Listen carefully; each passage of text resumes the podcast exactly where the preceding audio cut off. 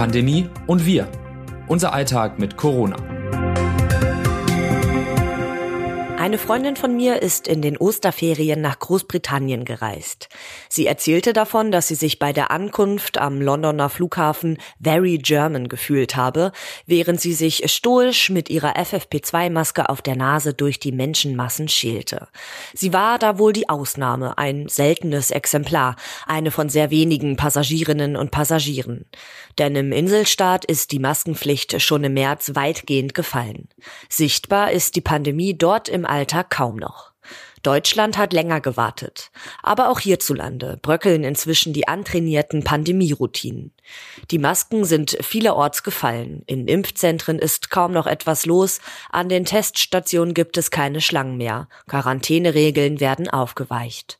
Auch Schülerinnen und Schüler dürften dieser Tage merken, dass sich etwas tut. Schnellteststäbchen in der Nase am Morgen und Masken im Unterricht sind nicht mehr überall und immer verpflichtend. Wahrscheinlich wird jeder und jede das Infektionsrisiko für sich und andere nun anders bewerten.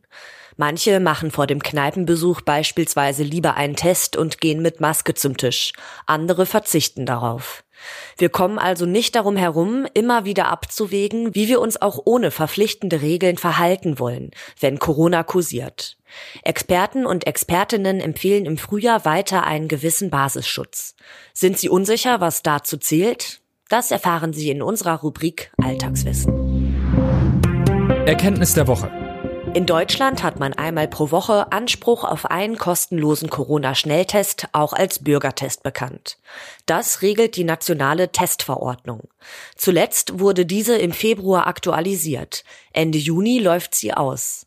Aber braucht es die kostenlosen Bürgertests danach überhaupt noch? Anlassloses Massentesten hat sich als wenig erfolgreich erwiesen, sagte uns diese Woche Michael Müller, Vorsitzender der akkreditierten Labore in der Medizin. Die kostenlosen Bürgertests braucht es nicht mehr. Trotzdem sei es wichtig, die aktuelle Testverordnung über den Juni hinaus zu verlängern und auch zu finanzieren. Bei Symptomen sollten Schnelltests und PCR-Tests dann statt im Testzentrum aber in den Arztpraxen durchgeführt werden, vor allem bei Älteren, Menschen mit Immunschwäche und Menschen in Alten- und Pflegeheimen. Und statt kostenloser Bürgertests sollten ausreichend und gute Selbsttests für Laien zur Verfügung stehen, die jeder und jede selbst in Supermarkt und Apotheke erwerben kann, fordern Corona-Fachleute. Die Menschen haben inzwischen eh schon ein hohes Maß an Eigenverantwortung, erläuterte Müller. Inzwischen sei die Mehrheit erfahren damit und könne die Ergebnisse richtig einschätzen. Alltagswissen. Auch wenn ein Großteil der Corona-Maßnahmen nicht mehr gilt, gibt das Robert Koch Institut Verhaltenstipps für das Frühjahr.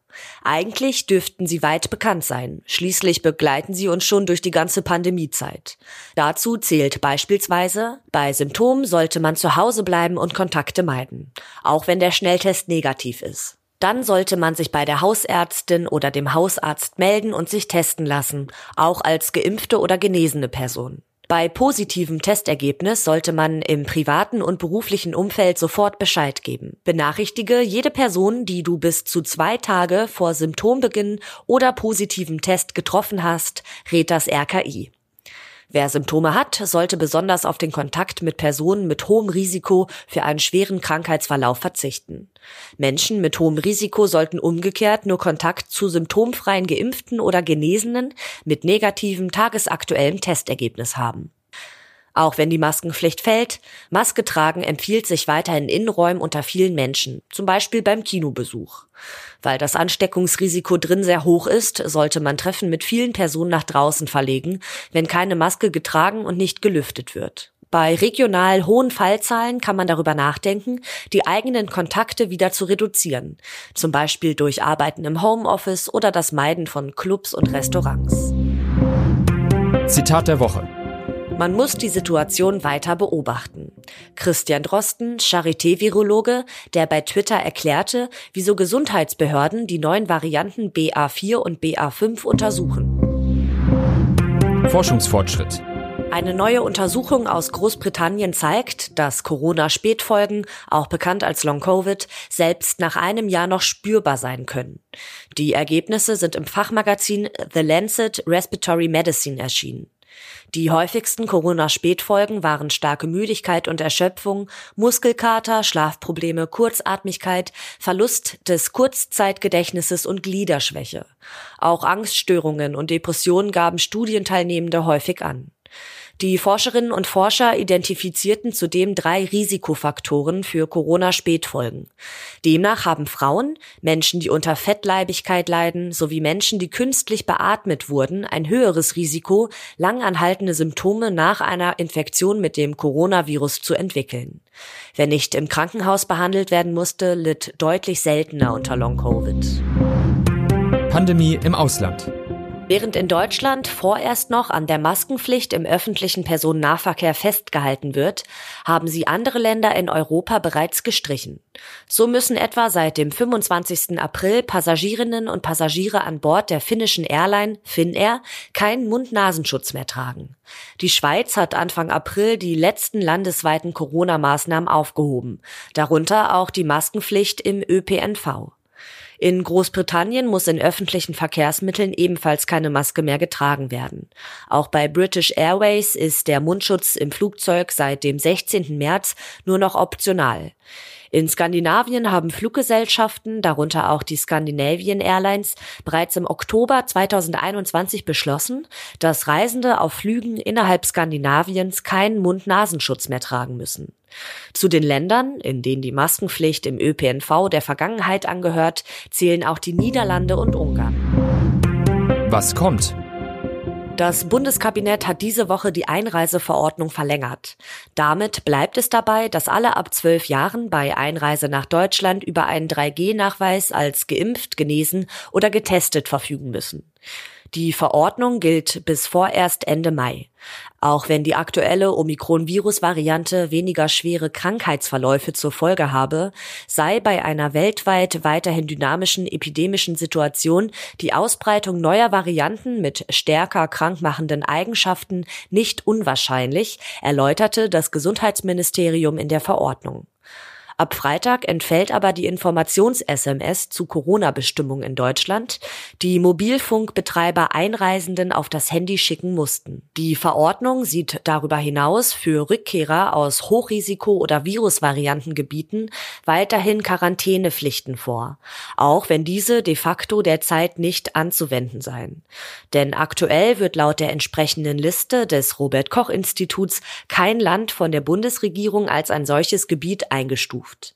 Die Regelungen bleiben aber bestehen, da nicht gänzlich ausgeschlossen werden könne, dass sie erforderlich wären. Was die Pandemie leichter macht. Nach sehr viel mehr Zeit als sonst zu Hause haben viele Menschen in der Pandemie das Kochen und Backen für sich entdeckt und womöglich Vorräte für spontane Gerichte angelegt. Wer zu Hause genug Platz hat, kann Lebensmittel auch in einer Speisekammer lagern. Aber was eignet sich? Meine Kollegin Talisa Moser hat nachgeschaut. Auf jeden Fall Produkte, die nicht verderben oder zumindest lange haltbar sind, empfiehlt das Bundesministerium für Ernährung und Landwirtschaft. Dazu gehören etwa Getreideprodukte wie Mehl, Haferflocken, Nudeln, Reis und Quinoa, Öl, Essig, getrocknete sowie eingelegte Hülsenfrüchte. Auch eingemachtes Obst und Gemüse wie Tomaten, Kirschen, Aprikosen und Äpfel sowie haltbare Milch oder Pflanzenmilch können länger gelagert werden. Solange es dunkel und kühl ist, können auch frische Lebensmittel für einige Zeit gelagert werden. Also beispielsweise Äpfel, Kartoffeln, Kürbisse, Möhren, Zwiebeln, Knoblauch, Kohl, Zucchini, Tomaten und auch Ingwer getrocknete Gewürze und Brühe, Aufstriche wie Nussmus oder Marmeladen, Süßungsmittel und Backzutaten wie Trockenhefe, Natron, Backpulver und Stärke dürfen in einer gut ausgestatteten Speisekammer ebenfalls nicht fehlen. Was sonst noch wichtig ist.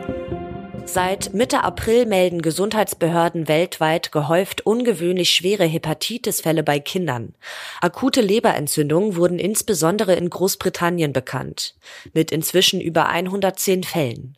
Auch die USA, Israel, Irland, Spanien, Dänemark und die Niederlande haben vereinzelt Fälle mit ähnlichem Krankheitsbild gemeldet. In Deutschland ist dem Robert Koch Institut zufolge Stand 28. April ein Fall bekannt.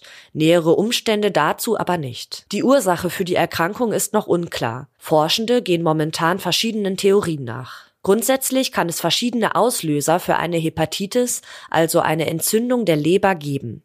Die fünf klassisch bekannten Hepatitis-Viren A, B, C, D und E wurden durch Laboruntersuchungen aber bereits ausgeschlossen. Die britischen Gesundheitsbehörden halten es derzeit für am wahrscheinlichsten, dass die Hepatitis mit Adenovirusinfektionen im Zusammenhang steht. Es könne Kofaktoren geben, die dazu führen, dass ein normales Adenovirus bei kleinen Kindern einen schwereren Verlauf hervorruft als sonst.